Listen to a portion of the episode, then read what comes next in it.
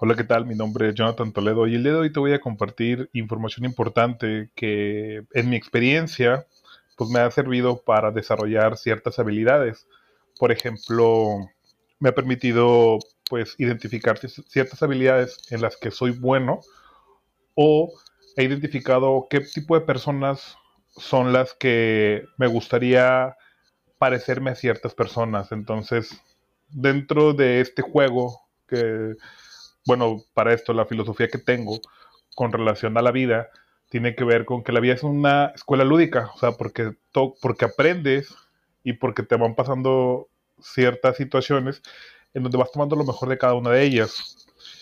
Y yo creo que a partir de que salí de la prepa empecé a tomar conciencia de qué es lo que quería aprender, con quién, con qué tipo de personas me gustaría relacionarme y qué tipo de vida vivir. Entonces, eh, me permite mucho expandirme. Yo creo que me di el permiso de poder expandirme, de poder aprender de mis círculos sociales más importantes. Entonces, al salir de la prepa, pues nos hacen una serie de, encuestas o nos hacen una serie de, estudios, nos hacen una serie de estudios para identificar en qué somos buenos. Eh, de hecho, dentro de la orientación vocacional que llevábamos en cuarto semestre, eh, te hacen ciertas, eh, ciertas evaluaciones para desarrollar o para ver qué habilidades son buenas, qué habilidades son buenas, este, qué habilidades tienes, habilidades personales y pues conoces a mucha gente. Entonces, eh, en la prepa, pues bueno, yo con mis amigos me juntaba con bien pocos amigos, pero sí tenía muchos conocidos.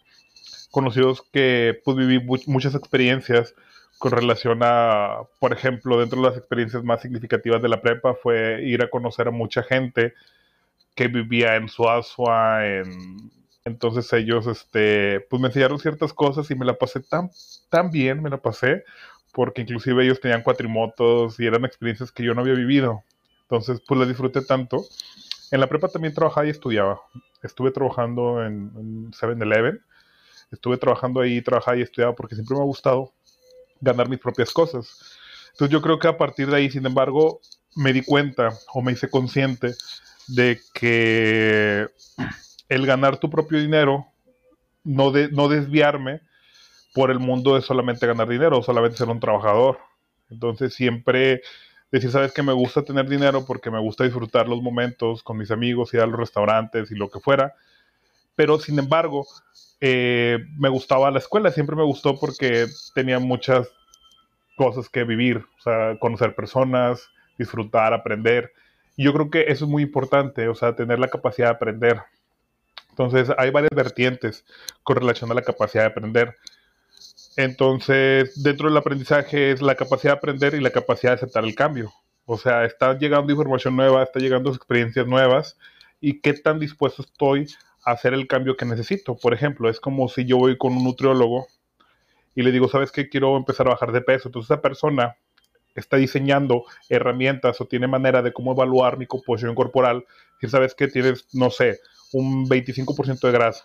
Entonces, te evalúan, en, por eso hay un diagnóstico, porque te evalúan en ese momento para identificar en qué punto estás ahora y a qué, a qué punto quieres llegar. Entonces se lleva a cabo un, un mecanismo de toma de acción. Entonces, una persona te hace un plan de alimentación con relación a eso, o sea, dónde estás y hacia dónde quieres llegar. Entonces, eh, así fue. Me di cuenta de que me gustó mucho aprender y de que me gusta tomar acción para poder llegar a eso, o sea, tomar acción y hacer las cosas. Entonces todo pasó en la prepa, decidí tomar el camino, bueno, dentro de las habilidades que yo tengo y que siempre me ha gustado, era la de ser locutor. Me encantaba ser locutor. De hecho, jugaba con programas de radio en la, en la prepa. De hecho, nos pusieron a dar clase. Y a pesar de que me daba temor el pararme frente a las personas, hacíamos unas presentaciones muy padres.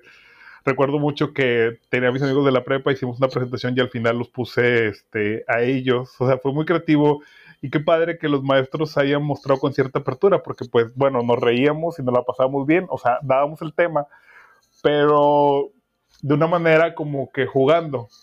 Entonces los maestros te permitían hasta eso y era como que, ah, qué padre, o sea, no me dicen nada porque pues también eché rebane al final de la presentación. Y los alumnos, este, pues nos la pasamos bien, el profe también, risa y risa, y ahí quedó. Entonces yo creo que a partir de ahí me di cuenta de eso. Entonces dije, ¿sabes qué? Quiero ser locutor, quiero desarrollar la habilidad de palabra. ¿Y qué fue lo que hice? Decidí meterme a la Facultad de Ciencias de la Comunicación porque pensé, dije, pues bueno, una persona que quiere ser locutora o que quiere aparecer dentro de los medios de comunicación, pues bueno, sí es importante que se exprese bien y que tenga esas habilidades. Entonces, pues decidí estar en la, en la Facultad de Comunicación, decidí empezar a, explorar nuevos rumbos, que a pesar de que estuviera súper lejos, porque la verdad es que estaba irte desde Apodaca hasta Mederos en camión, era, tenía que tomar dos camiones, tenía que tomar dos camiones, tenía que hacer muchas cosas, pero me tenía que mover. Entonces, no me importara que fueran dos horas de camino, no me importara que, que pasaran tantas cosas, sin embargo, sí era importante el hecho de, de, poder hacer algo que me llevara hacia mis metas y mis objetivos. Entonces, dentro de la Facultad de Comunicación, pues conocí a muchas personas. Yo, él era dentro de lo que era la mesa directiva. Él estaba dentro de lo que es la mesa directiva. Y me recuerdo mucho que su equipo, siempre al final del rally, nos vestíamos de algo. Por ejemplo, había grupos de los Marios, Marios Broses, y ahí andaba. De hecho, nosotros éramos los Marios, todavía me acuerdo. Y había un grupo de los Cholos. Entonces, haciendo un rally, estaba bien chido, porque haciendo un rally, ya la convivencia social entonces, de que, ah, tú eres del Mario, tú eres el Cholo y no sé qué. Entonces, este, eso te permitía como que identificar a las personas y romper el hielo. Que al final de cuentas, el trabajar con personas es romper el hielo, es sentirte a gusto donde quiera que estés. Entonces, yo ya pude identificar de que, oye, tú eres el Figu, ¿verdad? tú eres el Figu. Y lo de que sí. Y yo, ah, súper bien. Y ya empezamos a platicar y todo. Después, este amigo, eh, con el paso del tiempo, identifiqué oportunidades de trabajo para alternarlas con mi estudio. Entonces, así fue como llegué a las agencias de publicidad. Entonces, trabajaba como animador en agencias de publicidad. Me acuerdo mucho que como me movía a las agencias, nos llevaban a viajes o sea, y todo pagado, estaba bien chido. Porque, por ejemplo, me acuerdo que una vez fuimos a un casting en la Ciudad de México y pues se van hombres pues con cierto físico, o sea, con cierto físico, o sea, pedían estar en forma, o sea, ir al gimnasio y todo. Entonces a partir de ahí empecé a descubrir que era importante, este, pues entrenar. Era importante entrenar, cuidar tu salud, tu salud física, o sea, tu imagen, me acuerdo que me había comprado ropa así, pues, que me gustaba, o sea, como que estar a la moda. Y estaba padre, o sea, era como, como conocer algo nuevo. Entonces, total, nos pagaban los viajes. Recuerdo que fui a de México y que en el casting, junto con otros comunicadores que ahorita pues, son famosos también, eh, que están en, en, los medios de comunicación por hacer videos y todo.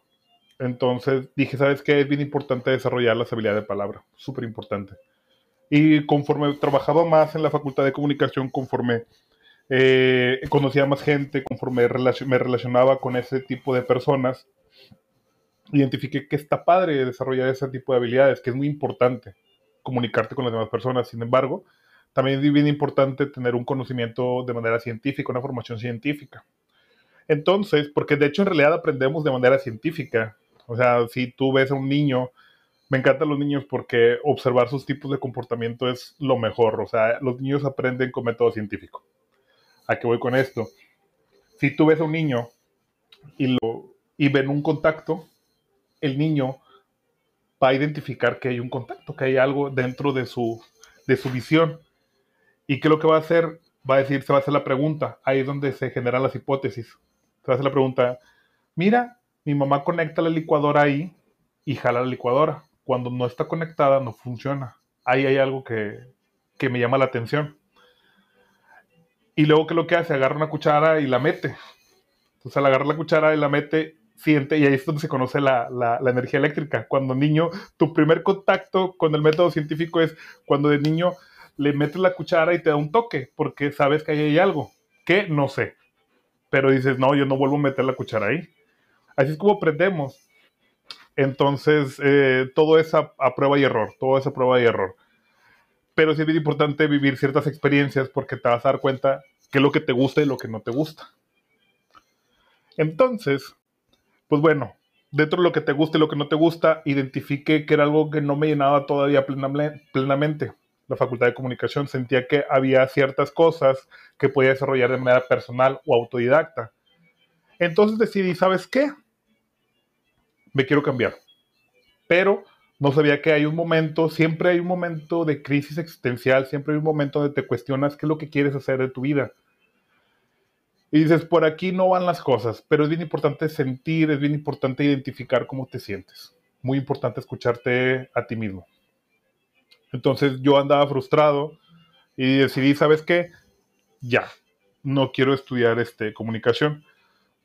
Pero entre ese inter, como siempre he trabajado y estudiado, pues empecé a trabajar en Nutriza, junto con otro amigo. Mi amigo que estaba conmigo desde la secundaria hasta la prepa. Entonces empezamos a trabajar en Nutriza y fue una experiencia, fue mi primera experiencia con los suplementos. Entonces, ¿qué es lo que sucede? Llego a Nutriza, veo que, hay, que había un chorro de suplementos y de hecho yo quería trabajar ahí, pedí trabajo porque quería conocer los suplementos, pero ahí es donde vuelve a entrar la capacidad de aprender. O sea, una persona que en realidad quiere hacer las cosas, no importa en dónde, pero va a buscar la manera de aprender. ¿Qué es lo que pasó? Llegué a Nutriza, llegué a Nutriza y empecé a ver los suplementos. Entonces empecé a tomar todos los suplementos porque para eso nos capacitaban. Entonces me llamaba mucho la atención muchas cosas. Entonces lo, que, lo primero que hice en Nutriza fue agarrar, agarrar un suplemento y empezar a identificar los ingredientes, las vitaminas y las vitaminas. Entonces, ¿qué es lo que hice? Llegué a la casa, googleaba todo identificaba vitaminas, minerales, para qué funcionaba cada cosa. Y dije, wow, en realidad es que nosotros como personas podemos aprender donde quiera que vayamos. El punto es estar en, donde quiero aprender, lo que quiero aprender en ese momento. ser bien consciente de lo que quieres aprender. Entonces empecé a observar todo, empecé a llevar apuntes y el día siguiente ya sabía algo más. Así me la pasé, googleé todos los suplementos que manejaba Nutriza y al final de, porque ahí trabajé me parece que seis meses aproximadamente, en donde aprendí muchas cosas. En donde, y en ese tiempo dejé, dejé un tiempo o puse un stand-by el trabajo, perdón, la escuela. Puse un stand-by la escuela mientras estaba solamente con el trabajo. Entonces en el trabajo identifiqué también el ir a entrenar. Y yo compraba mis suplementos, yo compraba un, de lo que me pagaban de casi de Nutriza, lo utilizaba en, en suplementos para ponerme más fuerte. Y empezaba a ver resultados en el gimnasio. Decía, ¿por qué me estoy poniendo de esta manera? O sea, ¿por qué estoy teniendo los brazos como los tengo, los hombros redondeados? ¿Qué fue lo que sucedió? Entonces me empecé a cuestionar eso. ¿Qué es lo que sucede dentro de nuestro cuerpo para poder tener esos cambios? Porque identificas el antes y el después, porque ves este, todo eso y dices, wow, quiero saber más de esto.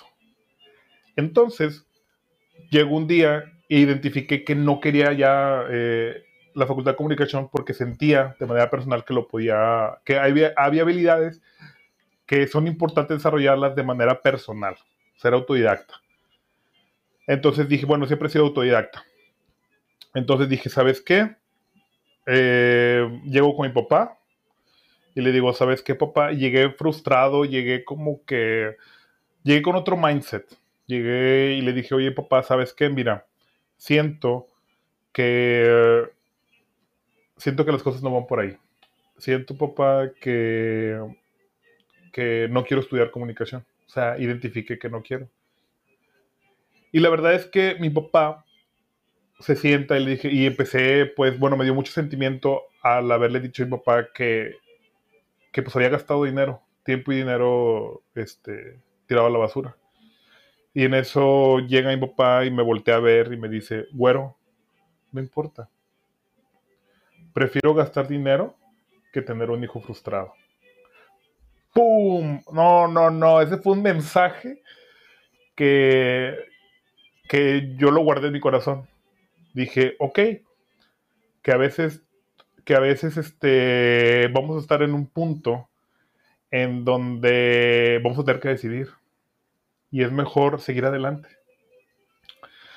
Con todo el apoyo, mi papá me dice, ¿qué quieres estudiar? Y yo, nutrición. ahorita lo que me apasiona es nutrición. Me dijo, dale, yo te voy a apoyar. Yo, hombre, jefe, aquí estás, jefe. Entonces, ya este, me dijo, eh, no te quiero sin hacer nada. Total. Me empieza, me dice, ¿sabes qué? Métete al inglés. Y yo, bueno, empecé, y ahí fue mi primera experiencia en el inglés porque yo estaba malísimo en inglés. Súper mal, o sea, no sé, un menos 10% es mucho para ese tiempo. Entonces, total, me metí en inglés un tetra, o bueno, un curso. Y dije, está bien, pero había muchas cosas que yo preguntaba y que quería tener una estructura de cómo se formaba el inglés. Y fue donde muchas veces no me sabían explicar ciertas cosas. Y yo me quedaba con la duda y nunca me ha gustado quedarme con las dudas, por eso siempre investigo. Preguntaba, ¿y por qué esto? Porque creo que todo tiene una lógica. Creo que todos los idiomas tienen una lógica, una estructura, un trasfondo de, de por qué las cosas. Y si sabemos identificar el por qué el porqué de muchas cosas, vamos a poder tener como que la raíz para cualquier cosa. Por ejemplo, el inglés, yo lo que hice, dije, ¿sabes qué? No quiero estudiar en una escuela en inglés. Entonces empecé a ver videos, empecé a identificar ciertas cosas y lo que hice fue agarrar todo el inglés o agarrar los diferentes tiempos y empezar a ver su estructura básica. Empecé a ver los tiempos del presente, el presente simple, todos. Y luego hice el presente, identifiqué el pasado y el futuro y me di cuenta que lo único que cambiaran eran los, auxiliares. Entonces identifiqué el patrón que tenía.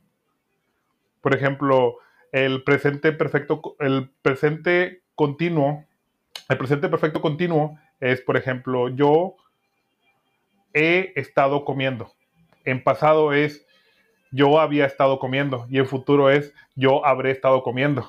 Entonces es lo mismo, es el mismo tiempo, pero es el mismo, la misma estructura, pero en diferentes tiempos. Y dije, voilà, ya lo tengo.